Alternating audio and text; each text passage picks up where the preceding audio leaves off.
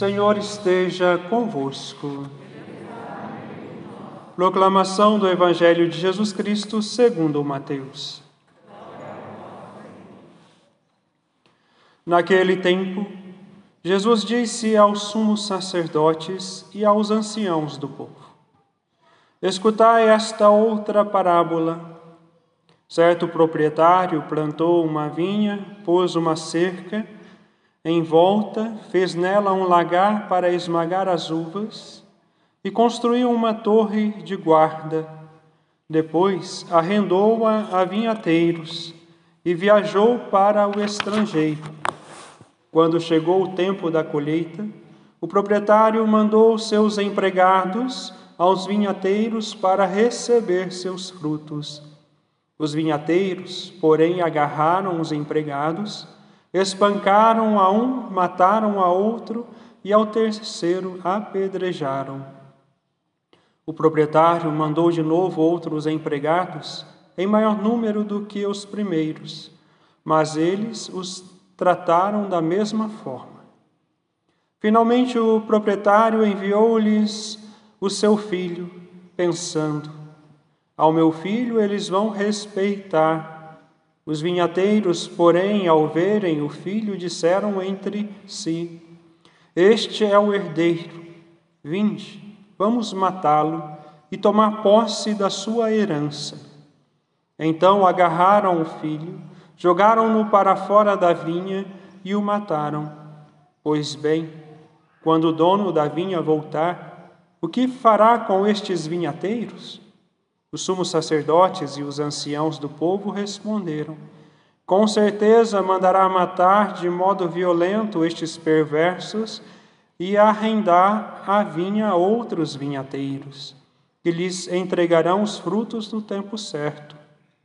Então Jesus lhe disse: Vós nunca lestes nas Escrituras? A pedra que os construtores rejeitaram tornou-se a pedra angular. Isto foi feito pelo Senhor e é maravilhoso aos nossos olhos. Por isso, eu vos digo: o reino de Deus vos será tirado e será entregue a um povo que produzirá frutos. Palavra da salvação.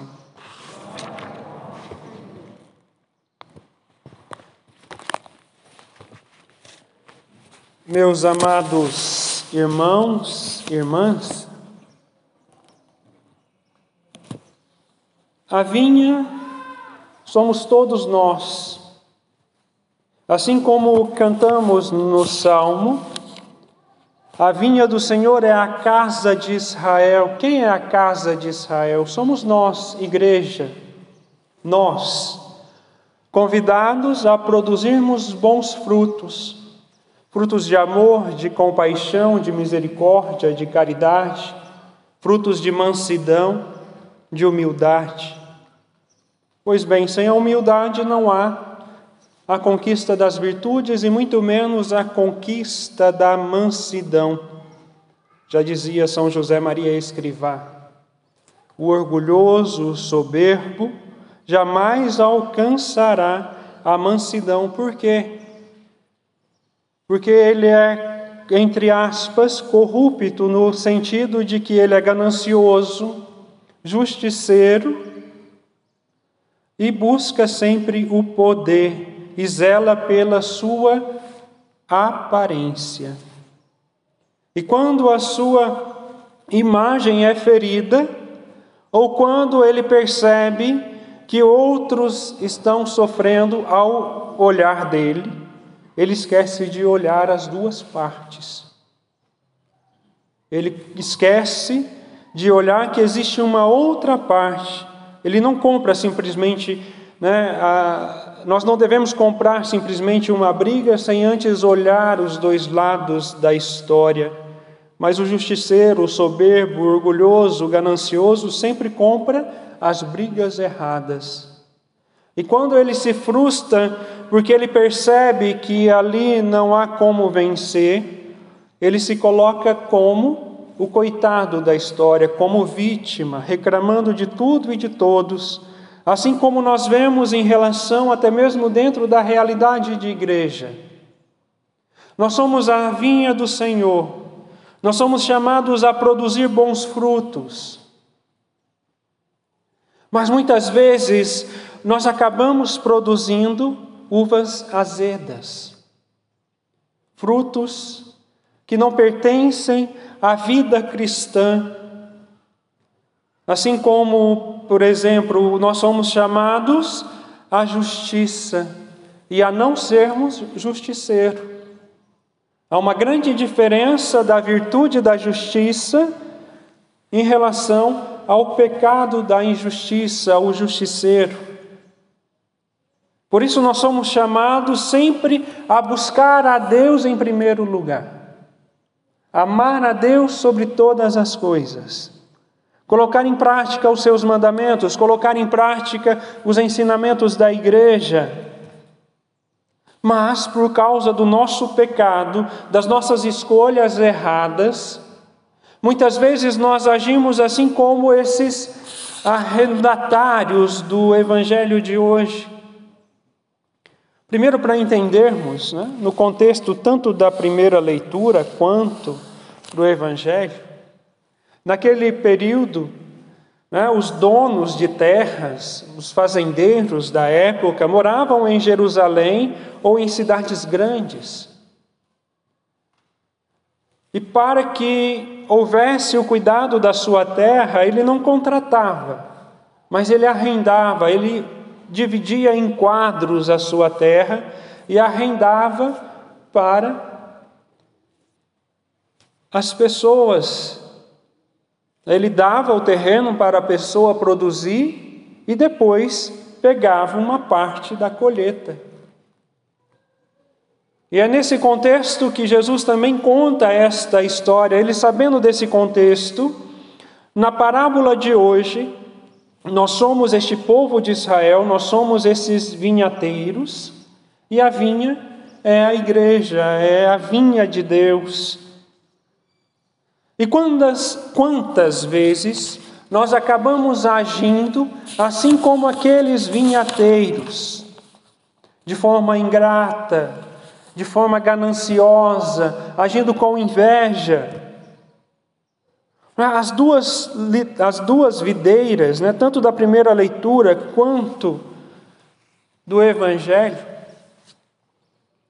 ambas se referindo, né, estão referindo a infidelidade do povo em colaborar com o plano de salvação de Deus.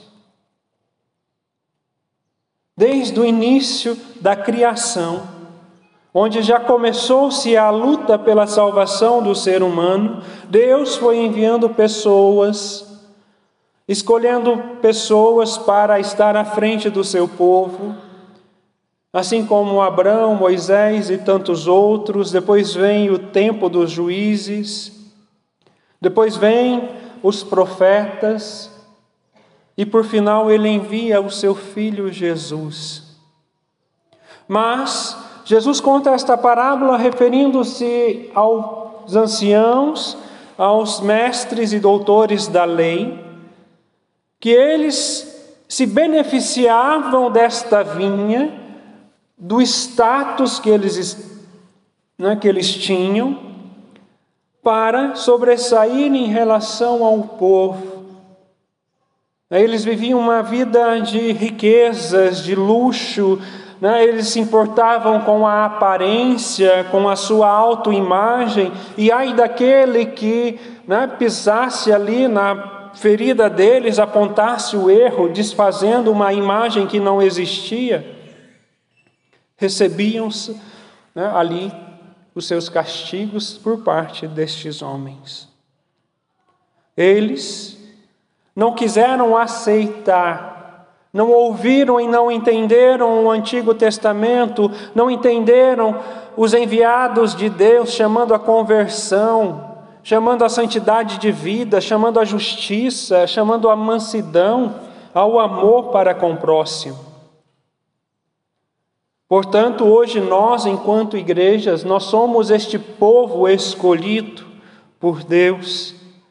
O Senhor nos deu esta vinha para que nós possamos cuidar uns dos outros, para que uns e outros pudessem, né, ou seja, para que nós possamos produzir estes bons frutos, mas infelizmente muitas vezes nós agimos de forma errada, não acolhendo o chamado de Deus à santidade, não acolhendo os sinais de Deus na nossa vida.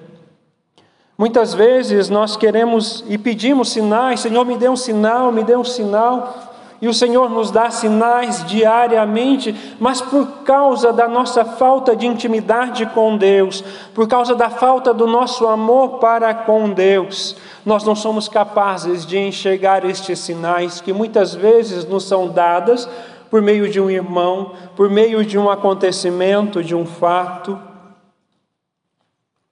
Nós somos chamados à intimidade com Deus ao amor para com Deus em primeiro lugar, e a partir desta experiência de amar a Deus e Deus nos amando, nós seremos capazes de nos amar e amar ao próximo, assim como Jesus nos manda. Amar a Deus sobre todas as coisas e ao próximo como a ti mesmo. Veja, muitas vezes nós pensamos que estamos corretos, porque compramos a briga de um, a briga de outro, agimos com justiça e desta forma achando que estamos agindo com justiça, nós acabamos cometendo vários tipos de pecado. Ou seja, é muito mais fácil parar no erro do outro é muito mais fácil apontar o pecado do outro do que olhar para mim mesmo e reconhecer a carniça que eu sou. É muito mais fácil apontar o dedo para os outros e esquecer da miséria que nós somos. É muito mais fácil julgar os outros, e o julgar aqui é se colocar no lugar de Deus do que olhar para nós mesmos e buscarmos uma mudança de vida. Por isso, hoje nós somos chamados à conversão, a assumirmos para valer a vinha do Senhor, ou seja, assumir o nosso batismo, assumirmos com verdade, buscando a perfeição cristã. E o que é a perfeição cristã? A santidade de vida. Sem humildade não há como alcançar a mansidão e nenhuma das outras virtudes. É preciso se rebaixar. É preciso olhar para dentro de nós mesmos e percebermos os nossos erros, as nossas falhas, e a partir daí não parar nelas, dizendo: Ah, eu sou assim mesmo, eu nasci assim, eu sou assim, vou morrer assim.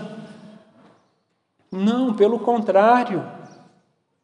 Quando nós somos chamados a uma revisão de vida, nós somos chamados a olhar para nós, para as nossas misérias, para as nossas tendências, para as nossas aspirações, para as nossas intenções, para os nossos pecados e buscarmos dar uma resposta diferente. Assim como os santos e santas de Deus. Veja, São Francisco de Sales, um homem que é conhecido pela sua mansidão, mas ele era irascível, ou seja, ele tinha uma ira dentro dele. Mas ele nos ensina. Alguns põem a perfeição na austeridade da vida, outros na oração, estes na frequência dos sacramentos, aqueles nas esmolas. Está errado tudo isso aqui? Não, nós precisamos buscar a frequência da oração, a intimidade com Deus, a frequência dos sacramentos, buscar a Eucaristia, não estando em pecado mortal. Porque se eu estou em pecado mortal, eu não posso receber Jesus, porque senão eu estou cometendo um sacrilégio, recebendo Jesus de forma indevida. Veja, então São Francisco de Sales nos diz: alguns põem a perfeição na austeridade da vida, outros na oração, estes na frequência dos sacramentos, aqueles na esmola, mas enganam-se. A perfeição consiste em amar a Deus sobre todas as coisas, ou seja, amar a Deus de todo o coração. Porque de nada vale participar dos sacramentos, principalmente da Eucaristia, se eu não amo a Deus sobre todas as coisas. De nada vale dar uma esmola esperando algo em troca, se eu não amo a Deus. É preciso amar a Deus sobre todas as coisas. E é muito fácil medir o nosso amor para com Deus.